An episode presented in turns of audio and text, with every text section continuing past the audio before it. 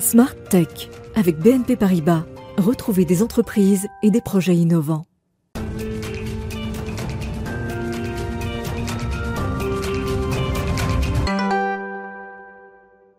Bonjour à tous, bienvenue dans Smart Tech que vous regardez en direct à 11h sur la chaîne Bismart. C'est le magazine qui s'intéresse au monde de demain, au monde de l'innovation et de la nouvelle société du numérique. Alors, je vais vous proposer dans la séquence euh, interview pour démarrer de se projeter, de nous projeter en 2050 pour faire un procès de la tech écologie ou comment cette technologie au service de l'écologie pourrait devenir un vrai cauchemar pour nos libertés individuelles. Ce sera donc le sujet de l'interview avec Maître As de l'association Les Jurisnautes qui a imaginé ce procès fictif.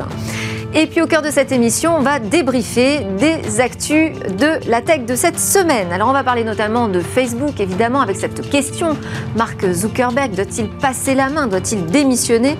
Qu'attend-on aussi en France de l'audition de Frances Hogan, la lanceuse d'alerte?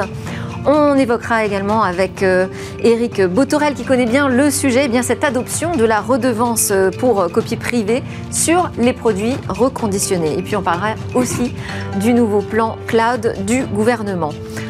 Ensuite, ce sera le moment de notre rendez-vous avec une chronique et on terminera par euh, parler d'art et d'imaginaire sur le monde de demain à travers une exposition très technologique. Mais tout de suite, donc place à l'interview.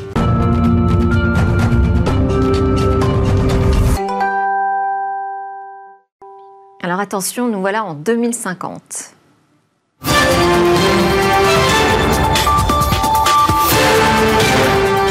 Chers spationautes, bienvenue sur 9 sur 9. Les chefs d'État et de gouvernement s'apprêtent à se réunir pour ce que certains commentateurs appellent euh, la COP de la dernière chance.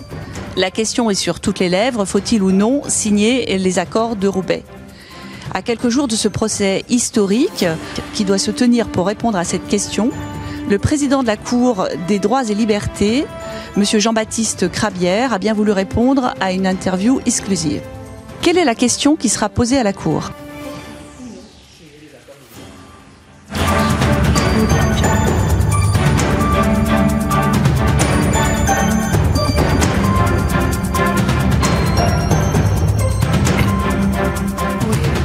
Bonjour Gérard Arras. Bonjour Delphine. Je vous présente avant d'aborder ce sujet. Vous êtes avocat, coprésident de l'association Les Jurisnautes, qui est un incubateur des questions socio-juridiques et euh, qui aborde ces thématiques d'aujourd'hui, mais aussi euh, de demain, sous le prisme de l'anticipation euh, scientifique, mais aussi de la rigueur juridique. Les membres de Jurisnautes, ce sont qui? Des juristes principalement? Alors, ce sont des professionnels du droit, des magistrats, ils sont à tous les niveaux de la magistrature, cour de cassation, euh, juge d'instruction, euh, chef de juridiction, cour d'appel. Euh, ce sont des avocats qui sont dans tous les domaines du droit, droit pénal des affaires, droit social, droit de la prévoyance ou des nouvelles technologies. Et puis des, juristes qui sont passionnés en entreprise, qui sont passionnés par les questions juridiques, mais qui vont avoir une incidence sur demain. Oui, parce que alors là, donc, vous avez organisé un quatrième euh, procès euh, fictif des jurisnautes euh, qui a été filmé dans les conditions d'un vrai direct. On a découvert donc une bande-annonce pour faire le, procès de la tech écologie avec cette question comment sauver la planète sans sacrifier finalement nos libertés individuelles? De quoi est partie cette idée de scénario? Alors en fait, chaque année, donc nous avons, nous posons une question pour que la société civile s'intéresse et qu'il y ait, et qu'il assiste aussi à un débat contradictoire. Parce que nous trouvons, nous, les juristes, note qu'on ne pose pas assez des questions qui vont avoir des conséquences sur notre avenir de demain et on veut aussi sensibiliser les jeunes générations. Là, en fait, il y a deux ans de ça, on s'était euh, interrogé sur l'influence du climat et euh, le problème qu'il pouvait y avoir à la fois sur euh, euh, les choix de société qui étaient proposés, où on avait quand même des théories de l'effondrement, mmh. et puis le, le, problème du numérique, avec si vous voulez, le courant transhumaniste qui dit que tout est possible et qu'on va améliorer forcément le sort, qu'il faut donner la, main à la société, à des experts qui vont s'occuper euh, de notre futur, et puis euh, l'enjeu des libertés. Et donc on était vraiment par, par, rapport à ça. Donc on a imaginé une société qui prenait, euh, qui n'était plus dans le débat, mais plutôt dans l'action, et qui proposait les accords de Roubaix, qui en fait supprimaient l'ensemble des libertés au nom de la terre qu'il fallait protéger terre qui en 2050 aura une personnalité juridique. Alors là, on parle de la COP 26 en ce moment dans l'actualité. Donc vous, vous imaginez une COP 28 hein, Oui, absolument. euh, avec en plus alors un personnage qui arrive du futur, hein, le professeur euh, Vigie, qui nous dit alors on s'en est sorti parce que vous avez signé euh, ces accords euh, qui permettent de lutter efficacement contre le réchauffement climatique, mais alors on a perdu totalement nos libertés individuelles. Est-ce a- que vous êtes prêt à ça Est-ce qu'il faut vraiment signer cet accord? Ça, c'est la question que vous posez avec un débat contradictoire qui peut s'installer. Voilà, parce qu'en fait, il y a un recours qui est fait. euh, donc, la Terre se positionne pour dire il faut absolument signer ces accords, parce que l'enjeu, c'est sans, sans, sans Terre euh, et sans, on pourra plus vivre. Et puis, de l'autre côté, on a les entreprises qui disent oui, mais si vous, on signe ces accords, on ne travaillera plus puisqu'on va tout arrêter. Et puis, vous avez les, les, les, technocrates qui vous disent mais oui, mais nous, on a les moyens, en fait, d'avoir d'autres méthodes de vie. Et enfin, on a le courant que je représentais dans ce procès, qui était de dire oui, mais à quoi ça sert de vivre s'il n'y a plus de liberté? Et puis, on a quand même un phénomène qui est intéressant. On a quelqu'un qui revient du futur et qui nous dit pas il faut sauver la Terre. Il nous informe que la Terre est sauvée. Donc peut-être que cette théorie de l'effondrement n'était pas si réaliste que ça. Mais en revanche, il n'y a plus de liberté. Et donc, on, a posé la question de ben, il faut sauver les libertés. Euh, et surtout, dans ces accords de Roubaix, il y avait quelque chose qui est en train de se passer, que l'on voit aujourd'hui. C'est-à-dire que l'on avait un état d'exception, avec, si vous voulez, qui est devenu, qui, qui était permanent, et euh, on Alors là, passait. faites le parallèle avec la crise Covid-19. En fait, au- à- à- au moment où on a cré- créé notre scénario, il n'y avait pas de Covid. Hein, il faut remonter, c'était à deux ans. C'est là aussi la capacité d'anticiper. Et en fait, il s'est trouvé que ce qu'on a vécu avec le virus de la santé, on, l'a aujourd'hui, on l'avait avec le virus du climat. Donc c'était un macro euh, projet. Et, et donc il y a eu un débat.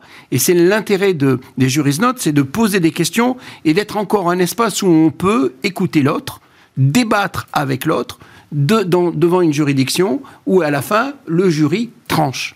Et alors, puisque ce procès a eu lieu euh, à la fin de la semaine dernière, quelle décision a été euh, rendue par la Cour de justice? Alors, euh, le débat a été d'abord de, de grande qualité, comme toujours avec les juristes notes, où toutes les positions ont été, si vous voulez, exposées. Chacun est intervenu avec aussi ses témoins. Euh, pour euh, la Terre, on avait Madame Toussaint qui est venue, euh, députée européenne, qui a défendu la Terre en disant qu'il n'y avait pas d'autre solution que d'aller sur la voie de ces accords de Roubaix. Pour les entreprises, on avait la secrétaire générale d'un syndicat qui est intervenue pour dire que le travail était important et qu'il y avait des moyens aujourd'hui d'organiser une entreprise responsable et d'aller au bout au bout d'une démarche de green tech im- importante. Pour les, euh, les libertés, nous avions euh, Michel Vivrovska, Vivrovski euh, qui euh, disait qu'une société, grand sociologue, euh, qui nous disait qu'une société sans liberté n'a aucune euh, destinée, n'a pas d'avenir. Et, et- et nous avons plaidé pour les libertés, le génie de l'homme qui a toujours su s'adapter, qui est un être social, ce que n'est pas la Terre. Euh, la Terre qui est quand même euh, un espace sauvage, terrible, qui ne fait pas de cadeaux, qui a des caprices climatiques, etc. Et, On pourrait appliquer les mêmes qualificatifs euh, au genre humain, non? Oui, sauf que l'homme, il, s'adapte et qu'il est quand même un être social, il a de l'empathie, il a de l'émotion. Euh, et, donc, euh, peut-être que c'était ça qui donnait aussi dans l'avenir cette construction du vivre ensemble, mais libre. Et donc, finalement, il y a eu un grand débat. Le public a voté, et le public a voté pour la liberté, et les jurés ont voté et finalement ils ont considéré qu'il y avait peut-être une troisième voie euh, qui était euh, celle de dire qu'on pouvait vivre ensemble, terre et humain, en étant soucieux euh, de, de préserver en fait les intérêts de la terre parce que une terre polluée, une terre dégradée, c'est pas un avenir, mais les libertés étaient fondamentales, elles étaient essentielles. Et donc l'homme c'est d'abord un homme libre. Et donc on est on est parti sur cette voie-là Et et il faut de- préciser que cette décision, elle n'était pas euh, connue d'avance. non, en non, fait. non, non, il y a eu des grands débats et il y avait des. enfin, le, le, le jeu, les la délibération se fait euh, de manière secrète, mais euh, l'avocat général, qui est notre coprésidente a soulevé aussi pas mal de, de, questions et a proposé une troisième voie, et qui était les, la, voie de l'AC, puisque ça se passait à l'hôtel de l'AC, Monsieur Ferrand nous ayant reçu très, très gracieusement et, voulant favoriser ce débat. Et en fait, on, a, il y a une troisième voie qui est possible où on peut faire cohabiter à la fois les technologies, donc les green tech, euh, la, terre euh, en la respectant et ne la dégradant pas, en étant responsable, mais en même temps en mettant une société de liberté, parce que pour nous, l'avenir de l'humanité, c'est pas la dictature. On garde une tech au service de l'homme. Voilà, c'est pas une société d'abeilles, c'est pas une société de fourmis, c'est une société responsable. Merci beaucoup euh, Gérard Haas, donc avocat, coprésident de l'association Les Juristes Notes. Je précise aussi que si on veut se forger sa propre opinion, on peut assister à ce débat qui sera diffusé en ligne quand ah, Ça y est, il est déjà en ligne. Et, eh bien super. on avait prévu le, 10 novembre, mais ça y est, ça a été mis plus tôt. déjà, on voit le, le, débat. Le 10 novembre, il y aura le résultat avec le délibéré. Très bien. Merci beaucoup. On enchaîne avec euh, notre débat, notre débrief hebdo de l'actualité tech.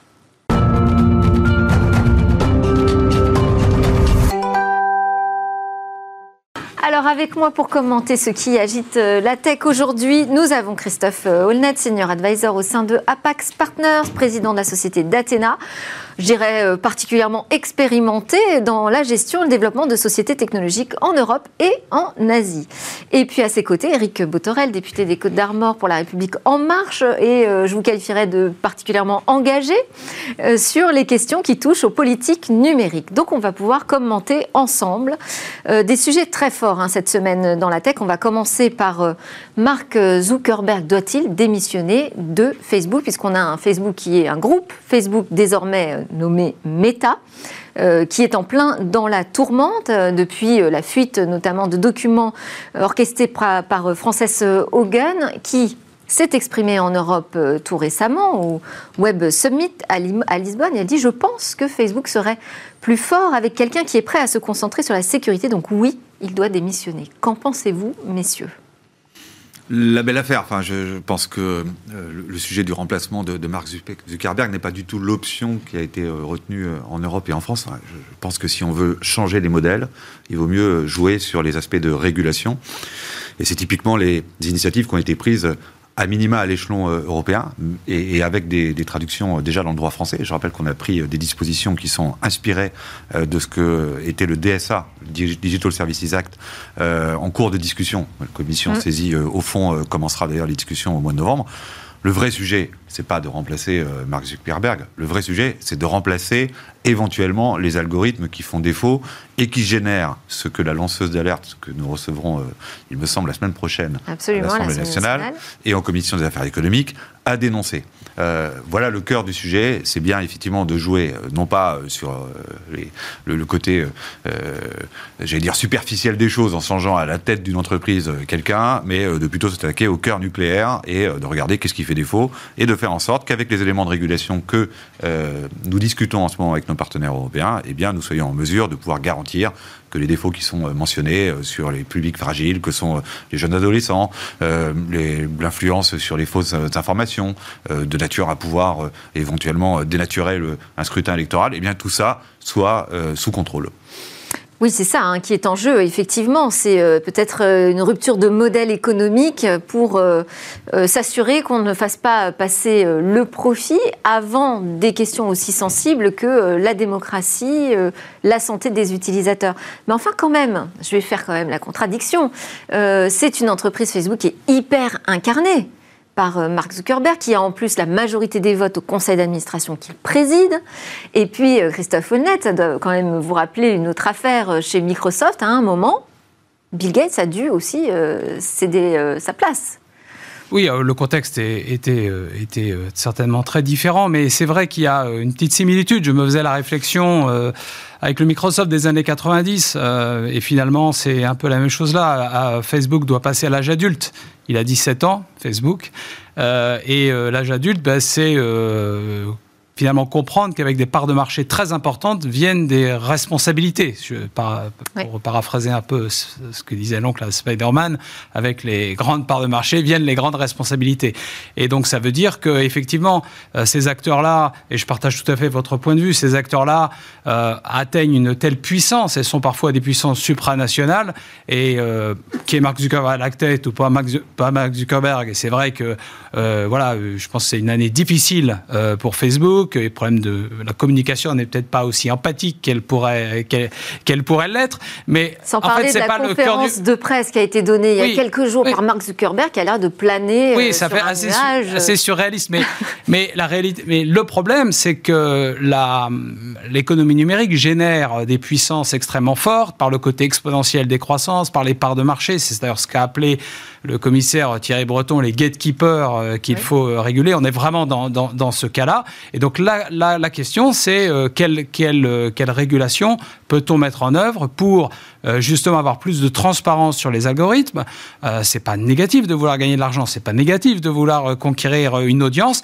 mais simplement aujourd'hui les, les, algorithmes et les, et les business models qui sont sous-tendus eh ben, créent des effets de bord qui sont extrêmement dangereux, comme vous l'avez dit, diffusion de la haine en ligne, discrimination, voire même des violences ethniques qui peuvent être déclenchées par euh, Facebook, qui a un, pouvoir absolument supranational et énorme. Et je pense que la Commission européenne s'est saisie de cet enjeu de régulation et le gouvernement américain le fera aussi probablement. Alors, vous l'avez évoqué, Eric Botorel, euh, Frances Hogan est attendue à l'Assemblée euh, nationale. Deux jours avant, elle sera même au Parlement européen. donc, elle va être entendue par une commission du Parlement européen sur un sujet en particulier, on, attend d'elle en fait qu'elle nous parle de cet impact négatif des produits des grandes entreprises technologiques sur les utilisateurs, mais on, a l'impression qu'on a déjà tous les éléments et toutes les informations. Alors qu'est-ce qu'on attend de plus euh, du côté du Parlement européen et de l'Assemblée nationale quand on reçoit Frances Hogan? Quelle question vous allez lui poser? Moi, je, pense que je lui poserai une question qui relève euh, de la caractérisation de l'intentionnalité. Euh, autant on peut concevoir qu'à la tête d'une entreprise, il puisse y avoir des défauts que l'on n'avait pas vus, qu'on n'avait pas estimés, qu'on n'avait pas anticipés. Après tout, la vie d'une entreprise, c'est aussi ça. On ne peut pas satisfaire en permanence ses clients. Il peut y avoir des non-conformités, des réclamations pour les spécialistes de la qualité. Mmh. Ils sauront de quoi je parle. la vraie question, c'est de savoir est-ce qu'il y a quelque chose qui est organisé autour du fait qu'on est tout à fait conscient euh, et pas sur un nuage ou sur le cloud. Vous parliez de Mark Zuckerberg tout à l'heure.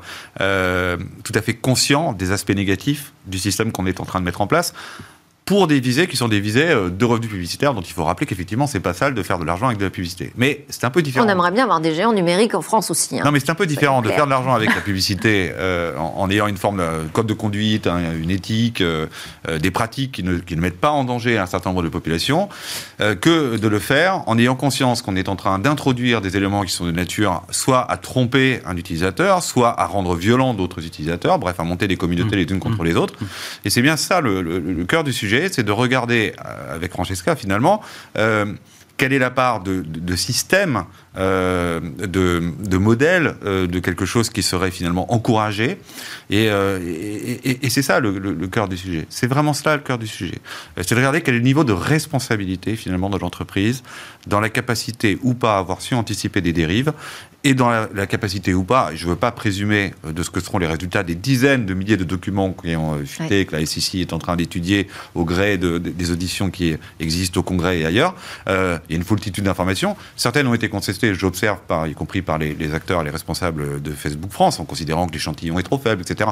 Et ça doit aussi s'entendre. Ne rentrons pas non plus dans une logique qui consiste à penser que parce qu'il y a du bruit, il y a automatiquement quelque chose. Donc il faut aller dans le détail et regarder à quel point, encore une fois, ce, les éléments qui font aujourd'hui euh, débat d'actualité euh, pourraient être érigés au rang d'un système, auquel cas il faudrait euh, pouvoir le condamner. Et puis peut-être... Et ça pourrait influencer les travaux sur justement la régulation européenne qui est en cours Tout à fait, c'est sujet de, la DSA, de la DSA, la directive sur les services. Et exactement, et c'est de regarder en perspective de, du, du, projet de règlement qui est en cours de discussion, finalement, d'identifier parmi les leviers que nous avons, que nous, que nous comptons mettre en œuvre finalement sur les algorithmes, sur les obligations de modération, sur les aspects de contraintes qui pèsent avec les sanctions à la clé, etc., 6% du chiffre d'affaires. Bref, regardez, parmi tout l'arsenal qui est aujourd'hui sur la table et en discussion dans les différentes instances européennes, si c'est de nature à pouvoir finalement répondre aux difficultés ou en tout cas aux effets néfastes tels qu'ils apparaissent aujourd'hui mmh. au grand jour, parce qu'une lanceuse d'alerte a décidé de les rendre publics. Oui, alors, en plus, alors, euh, ça, donc, on, se retrouve avec des documents euh, non seulement rendus publics, des auditions euh, qui commencent à prendre une importance partout à travers le monde. Et il y a quand même Facebook qui a des réactions, puisque ça a donné un coup d'arrêt au projet d'Instagram pour les enfants. là, Facebook a annoncé aussi qu'il arrêtait l'utilisation d'outils de reconnaissance faciale sur sa plateforme qui permet en fait d'identifier automatiquement si on apparaît sur une photo ou non. C'est pas sans conséquence, toutes ces auditions. Non, je crois que ça, ça, pousse euh, Facebook à effectivement à avoir une communication euh, qui montre euh, voilà un peu plus de, préoccupation pour l'impact sociétal. Et de ce point de vue, bon l'annonce du de, de métaverse, on pourrait dire c'est un peu la contraction de métadiversion, c'est-à-dire voilà on a on a créé cette se, positionner sur ce sur ce nouvel ce nouvel internet, mais qui va lui aussi euh, ne pas va aussi véhiculer un certain nombre de préoccupations euh, très fortes. Qui pose peut-être même encore plus de questions. Oui, parce que si vous voulez, euh, le, futur qu'on nous, qu'on nous, qu'on nous, qu'on nous, promet là, c'est effectivement avoir des gens qui sont sur leur lit avec Netflix, font livrer du Uber Eats, sont équipés de lunettes 3D et vivent dans un, dans un univers parallèle où ils payent avec de la crypto-monnaie des avatars. bon, je, autant je pense que cette notion d'hybridation entre le monde virtuel et le monde réel a un intérêt. On le voit bien dans tout un tas d'applications, y compris B2B. Euh, Autant euh, bien euh, encourager des nouvelles générations à, s'immerger à 100% dans ce métaverse ne va pas être sans poser des questions. on va quand même dire que c'est pas facile. Hein. Oui. non, non, mais ça dépend ce qu'on en fait. C'est pas grave. Hein. c'est quand même pas facile pour, pour un grand groupe de se retrouver comme ça sous le feu des projecteurs. Voilà, c'est aussi une passe très très difficile. On verra comment, euh, comment Mark Zuckerberg en particulier s'en sort. Euh, on va enchaîner avec un autre sujet, c'est l'adoption définitive d'une proposition de loi qui vise à réduire l'empreinte environnementale du numérique, mais qui s'accompagne de la suppression de l'exonération de la redevance pour copie privée pour donc nos appareils électroniques euh, qui embarquent de, la mémoire finalement, de la capacité de stockage. Éric Botorel, vous vous étiez battu vous pour cette exonération, c'est une bataille perdue là? Ça y est? Oui, oui, bien sûr, c'est une bataille perdue. Euh, Patrick Chaise a, souhaité euh, engager euh, finalement l'examen de, son texte au Sénat et encourager ses collègues à voter conforme, ce qui voilà, a invité à prendre le texte tel qu'il était sorti de l'Assemblée nationale. Et effectivement, à l'occasion de sa lecture à l'Assemblée nationale, l'Assemblée nationale était revenue sur une disposition qui était portée par Patrick Chaise, qui visait à exonérer euh, les produits reconditionnés, de la redevance pour copie privée. Donc c'est la victoire. Est-ce qu'il y a eu un débat quand même sur la différence entre l'occasion et le reconditionné? Parce que c'était un point technique qui aurait pu faire euh, basculer ce point on n'a pas été suffisamment dans le détail, euh, si vous voulez. Je pense que le, débat, il a été euh, capté par euh, le lobby des, des ayants droit. Je ne parle même pas du lobby de la culture, hein. le lobby des ayants droit qui ont, réussi à imposer l'idée que finalement, ce qui était la doctrine d'origine, qui était la première mise en circulation d'un produit, et qui donc excluait de fait un produit reconditionné. En tout cas, ça exclut toujours l'occasion. Alors oui, c'est un, peu ambigu, mais vous savez, sur ce sujet-là, il y a tellement, tellement d'ambiguïté. Enfin, pour les ayants droit, il n'y a pas d'ambiguïté finalement. Tout ce qui peut contenir euh, peu ou prou euh, un bout de stockage euh, sur lequel on serait susceptible d'aller mettre un bout d'image, un bout de film, bah, j'ai bien compris qu'il était sujet ou possiblement sujet demain finalement à être frappé de cette redevance. ça n'est pas ma vision des choses et je pense que si on est, j'allais dire, un minimum honnête avec la doctrine d'origine sur la redevance copie privée, la logique de stockage versus la logique de flux, et encore une fois la première mise en circulation d'un produit, dont je rappelle que c'était le fondement, euh, qui est d'ailleurs rappelé sur le site euh, euh, de, de, Copie France, eh bien, il fallait pouvoir reconnaître assez aisément que sur un produit d'occasion, ou sur un produit reconditionné, et finalement qui avait déjà acquitté cette redevance, il n'était pas nécessaire, et en tout cas il n'était pas conforme par rapport à l'esprit de la lettre de le frapper de nouveau de cette redevance. C'est aussi simple que ça. Un commentaire, Christophe là-dessus? je, je, partage ce point de vue. Je trouve que c'est vraiment très bizarre. Et euh, au moment de la COP26, au moment où euh, tous ces sujets euh, d'empreinte carbone apparaissent, on se rend compte que le reconditionnement, la possibilité de réutiliser les, produits est un élément important. Que 50%... Parce qu'en même temps, ce texte opte pour des mécanismes qui favorisent ces filières de recyclage. 50% de l'empreinte carbone du numérique, ce sont les appareils, c'est le matériel, le hardware.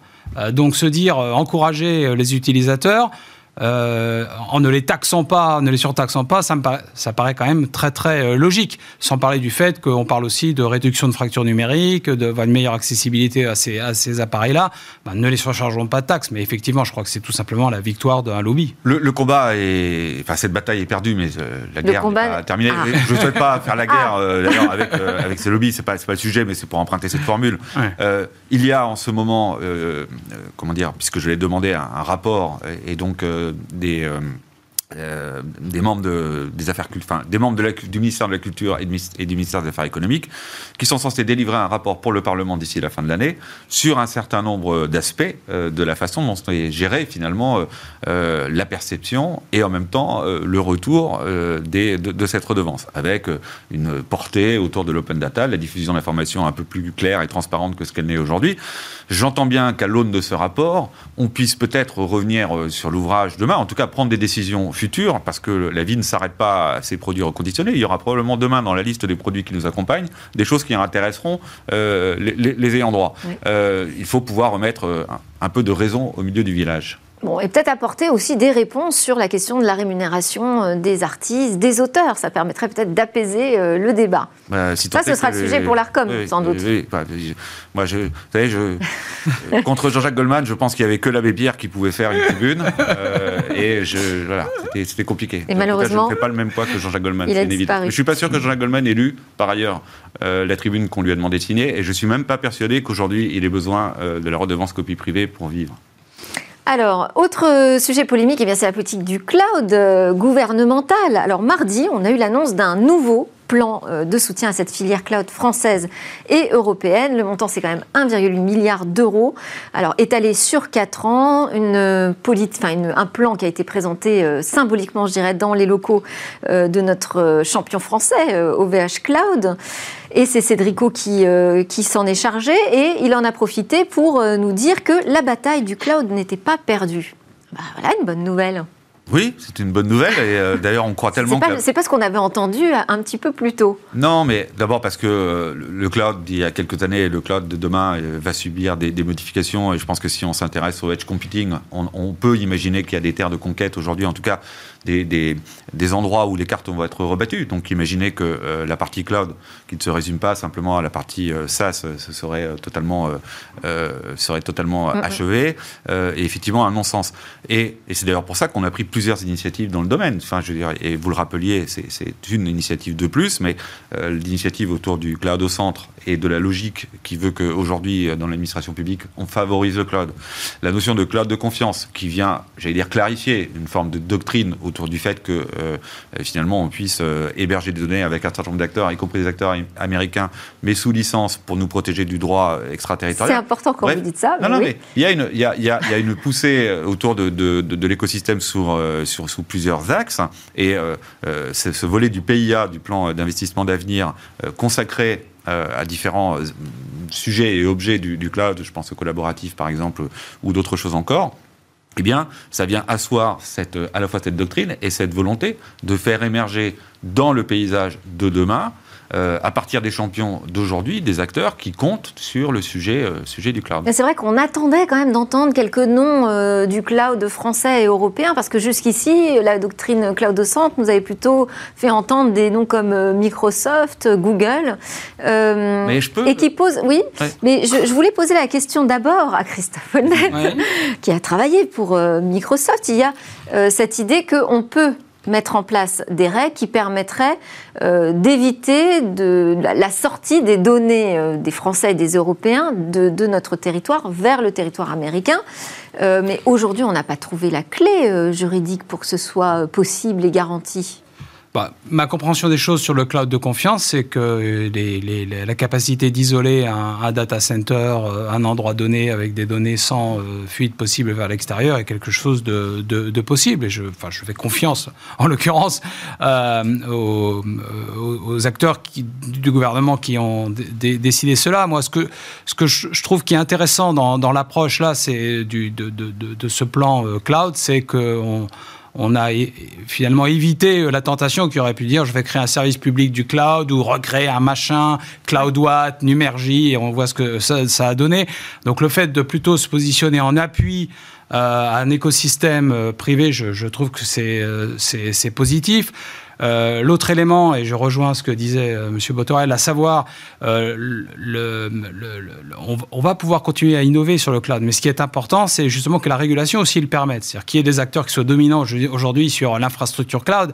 Alors, évidemment, on investit 2 milliards, mais aujourd'hui, un acteur comme Microsoft ou Amazon, ils investissent plus de 20 milliards par an mm. euh, sur, euh, en, R&D. Donc, de toute façon, euh, voilà, sur le cloud tel qu'il est aujourd'hui, il y a des situations dominantes. La question clé, c'est en quoi on a un environnement de régulation qui permet à d'autres acteurs de développer de, nouvelles technologies de rupture. Et de ce point de vue, je trouve que l'annonce est, est, positive parce qu'on on en renforce beaucoup ces idées de edge computing, de Internet des objets pour l'industrie, etc. Tout à de, de nouvelles façons d'utiliser, de nouvelles applications qui peuvent faire émerger des géants à condition que l'environnement euh, régulatoire le permette. Et alors c'est toute la complexité aussi, c'est de trouver des contraintes euh, suffisamment fortes pour s'assurer effectivement d'une souveraineté des données euh, hébergées dans le cloud et en même temps de ne pas être trop contraignant pour pouvoir laisser les petits acteurs, j'allais dire, ils ne sont pas si petits, mais par rapport aux, aux, Américains ou aux Chinois, ils sont quand même très petits, leur permettre d'accéder quand même à ces certifications de cloud de confiance et de cloud souverain. Oui, et c'est pour ça que d'ailleurs, euh, vous l'avez rappelé, euh, dans, le volet du PIA 4, il y a un volet qui est essentiel sur la, partie euh, recherche. Mm. juste pour terminer, parce que je vois qu'on arrive au bout, du, ce que on arrive au bout C'est gentil, on parle beaucoup, on parle beaucoup des, choses qui ne marchent pas. Je rappelle une chose, on est des pays d'Europe, celui qui a pris la décision de bannir l'Office 365 de l'administration publique. On a sur, par exemple, France Connect, 31 millions d'utilisateurs, c'est un service hébergé sur un cloud français. CHAP, qui est une messagerie instantanée, est hébergé sur un cloud du ministre de l'Intérieur. Et donc voilà, plutôt que de parler, et donc je ne prononcerai pas les mots qui fâchent, euh, des sujets qui font débat de tel truc est hébergé chez MS ou chez machin, euh, parlons aussi des choses et des, orientations que nous avons prises qui aujourd'hui se traduisent par le fait qu'on favorise quelque part l'écosystème français. Exactement, on était vraiment content en tout cas d'apprendre ce nouveau plan de soutien à la filière cloud française et européenne. Merci beaucoup à vous deux euh, d'avoir commenté cette actu riche, Christophe Olnat et Eric Botorel. On part en pause et juste après on se retrouve pour le rendez-vous. Le numérique c'est humain aussi.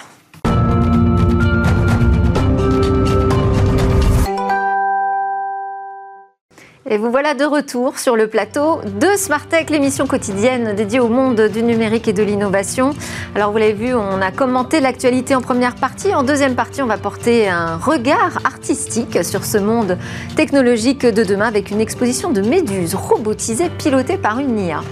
Mais alors d'abord, on a notre rendez-vous. C'est l'heure de ce rendez-vous qui s'appelle C'est humain avec euh, David Lacomblette, président du think tank La Villa Numéris et qui est connecté avec nous par Skype. Bonjour David.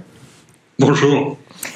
Donc ce matin, eh bien, on passe de l'autre côté de l'écran hein, avec vous, enfin je devrais dire des écrans dont il est euh, si difficile de se détourner finalement, on s'en aperçoit aujourd'hui. Et cette question un peu provocante que je vous adresse, alors ces écrans vont-ils nous rendre complètement idiots?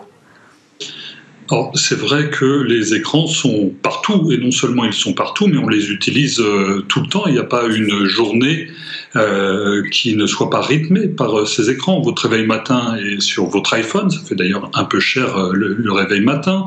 Ensuite, vous allez écouter la radio peut-être sur votre iPhone également, lire la presse sur une tablette. Vous savez que la moitié des journaux sont lus en, format numérique aujourd'hui. Après, vous allez prendre votre Tesla, pardon, fallait peut-être pas le dire Delphine, mais l'écran y est central dans, dans cette voiture et on voit bien qu'il va y prendre une place grandissante et dans toutes les voitures, sans parler de vos séances Teams en télétravail et Zoom pour le yoga. Et donc ce sont des journées bien rythmées avec les écrans. Ce sont sept écrans en moyenne par famille, mais la réalité c'est que ça ne fait qu'un seul écran qui vous suit du début à, la fin de la journée. Et vous demandez à cet écran de faire ce que vous avez envie qu'il fasse au moment où vous en avez besoin et non pas ce pourquoi il a été fait. Et vous regardez Bismart sur votre ordinateur, vous commandez une pizza euh, sur votre téléphone. Et donc euh, c'est aussi une confusion et euh, une difficulté pour les acteurs économiques, les entreprises, que d'être finalement au contact de leurs consommateurs et de leurs utilisateurs à chaque carrefour de la vie numérique de ces citoyens. Et là, par exemple, je suis en train de réaliser une interview par Skype à travers un écran avec vous. Alors, est-ce que euh, toute déconnexion euh, vous semble définitivement impossible? Impossible et, illusoire. Euh, faites le test, hein, laissez votre téléphone une journée à la maison. Je pense que vous ressentirez assez vite un manque. Et euh, qui dit manque dit dépendance. Et d'ailleurs, on, voit bien euh, qu'aujourd'hui, euh, les écrans et, au-delà, ce qu'ils représentent, sont accusés de tous les maux.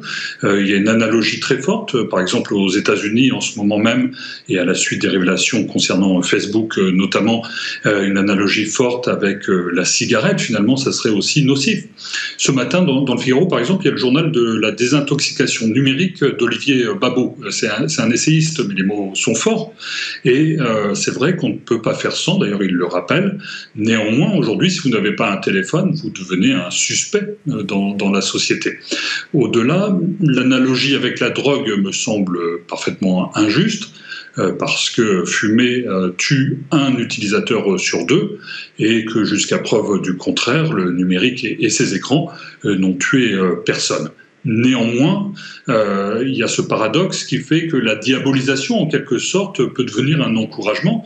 Euh, on l'a testé avec nos enfants, hein, interdisez leur, euh, privez-leur lait de, dessert et vous allez les accoutumer au sucre, privez-les de télé, ils ne feront que la réclamer. Donc je pense qu'il vaut mieux priver ces enfants de, de lecture de livres, en fait. Bon, alors, euh, je reviens à ma question du départ, euh, la provocation. Est-ce que euh, ces écrans pourraient nous rendre totalement abrutis, idiots, bêtes? Alors effectivement, c'était il y a un livre hein, qui s'appelait La fabrique du crétin digital de Michel Desmurger qui est paru il y a un ou deux ans et dont le sous-titre était d'ailleurs que le danger des écrans est avant tout pour nos enfants et c'est bien normal, leur cerveau est en construction au propre comme au figuré et qu'ils ont besoin de se construire et d'un apprentissage. Et c'est bien là où il y a une valeur de l'école, bien sûr, mais aussi euh, des parents. Charge à eux de montrer l'exemple, euh, parce que euh, les écrans ne sont pas un doudou numérique. Certes, ça peut faire calmer, faire patienter, mais ils ne peuvent pas être livrés à eux-mêmes dans le vaste espace du, numérique. Il y a une étude de, de Even parue récemment qui montre que 4 enfants sur 5 âgés de moins de 13 ans a déjà accès à un réseau social, parce qu'on est dans un pays où euh, on offre pour l'entrée en sixième désormais un, smartphone, ne serait-ce que pour pouvoir contacter son enfant. Et vous remarquerez que l'éducation nationale euh, souhaite que ce smartphone soit caché et éteint au fond du sac, ce qui est aussi une autre manière de, le diaboliser. Et donc, plutôt euh, que de le pointer du doigt, certainement faut-il accompagner ces enfants pour leur faire prendre en main, pour les alerter et pour les guider. Et d'ailleurs, certainement, les parents auront-ils aussi des à apprendre au passage. Et donc, euh, c'est quelque chose qui peut être tout à fait vertueux parce que le numérique et ces écrans, une fois de plus, sont une véritable fenêtre ouverte sur le monde. On peut y faire des choses futiles, mais aussi apprendre beaucoup de choses pour étancher euh, sa soif de connaissances et de savoir et euh, de contact humain, après tout. Et oui, parce que ce qui compte finalement, c'est pas tellement l'écran, c'est ce qu'on met dedans et ce qu'on offre euh, à regarder à nos enfants. Et c'est toutes les questions qui sont posées aujourd'hui euh, autour des débats euh, qui, qui entourent Facebook notamment. Merci beaucoup, David Lacomblette, pour votre chronique C'est humain. C'est important de le rappeler. Je rappelle aussi que vous êtes président de la Villa Numéris, un think tank qui réfléchit à ces questions. À suivre dans Smart Tech, on part pour notre séquence Et demain, quand l'art rencontre la technologie.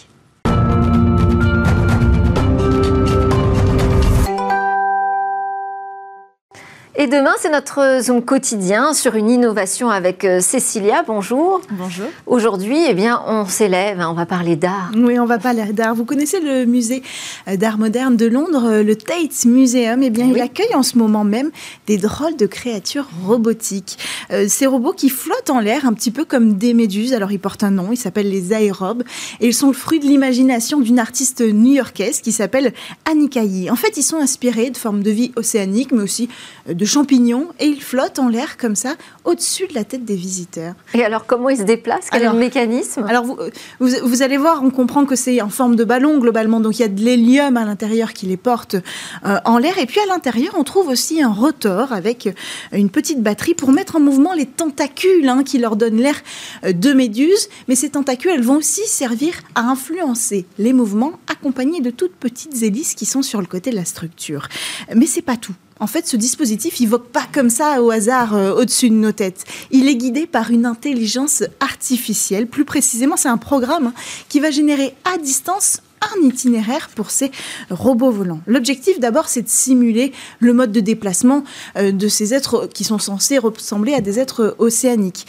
Euh, mais c'est euh, d'ailleurs le même genre de programme qu'on utilise pour simuler dans des expériences scientifiques le mode de déplacement des animaux marins. Mais il y a un autre objectif, l'objectif d'être, de reproduire une interaction avec les visiteurs. Alors, je vais m'expliquer. en fait, il y a des informations qui remontent dans l'intelligence artificielle qui sont des informations des capteurs qui sont placés un petit peu partout dans le musée, euh, des capteurs de son, des capteurs d'odeur, des capteurs de température. Et donc toutes ces informations vont remonter à l'intelligence artificielle et vont influencer la direction de ces, robots, euh, ces objets euh, artistiques. Un petit peu comme si le son allait influencer le mouvement d'un poisson dans l'eau, par exemple. Et eh bien là, si vous tapez dans votre main, vous avez une chance de repousser ces objets volants de la même façon que vous repousserez un animal. Alors bien sûr, on ne connaît pas assez hein, euh, précisément les interactions des animaux avec ce genre de stimuli, donc c'est le moment de rappeler que c'est une œuvre d'art et non une œuvre scientifique. Et alors, comme souvent, les œuvres d'art veulent nous dire quelque chose aussi euh, du monde qui change. Alors, que, quel est le message qu'a voulu faire passer cet euh, artiste à travers ces méduses? Alors, euh, son intention, c'est de créer un écosystème et de montrer l'influence sur le collectif et sur l'individuel de la technologie. Mais pour l'artiste, le but, c'est surtout ben, de remettre en question les idées qu'on a sur l'intelligence, et en particulier l'intelligence artificielle. En fait, pour elle, on est focalisé sur le cerveau, le cerveau comme vecteur d'intelligence, le cerveau comme euh, euh, organisateur, enfin voilà, c'est la source pour elle de notre intelligence, alors qu'elle pense qu'on peut la trouver ailleurs par exemple dans l'essence. Alors elle dit, euh, je cite, que la plupart de l'intelligence artificielle aujourd'hui fonctionne comme un esprit sans corps, alors que les organismes vivants en apprennent beaucoup sur le monde à travers l'essence. Donc il s'agit aujourd'hui d'apprendre encore une fois de la nature, d'en apprendre peut-être un peu plus que ce qu'on imagine en tant que citoyen, mais aussi en tant qu'acteur du monde robotique. Et oui, ça, ça, trouve son écho d'ailleurs euh, dans euh, tous les travaux autour euh, du machine learning et de l'apprentissage machine. On est en train de se poser la question des IA demain. Auront-elles un sens? Sentiront-elles les choses? Et c'est vrai que le cerveau n'est pas juste une machine électrique pensante, elle est aussi une machine sentante. C'est pour ça que l'homme est bien fait.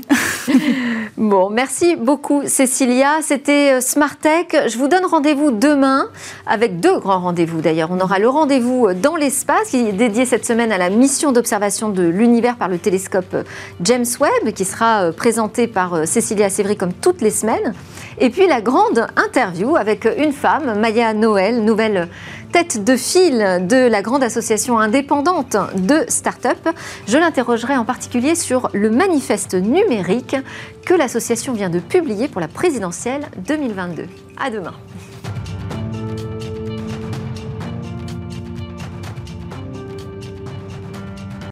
Smart Tech avec BNP Paribas. Retrouvez des entreprises et des projets innovants.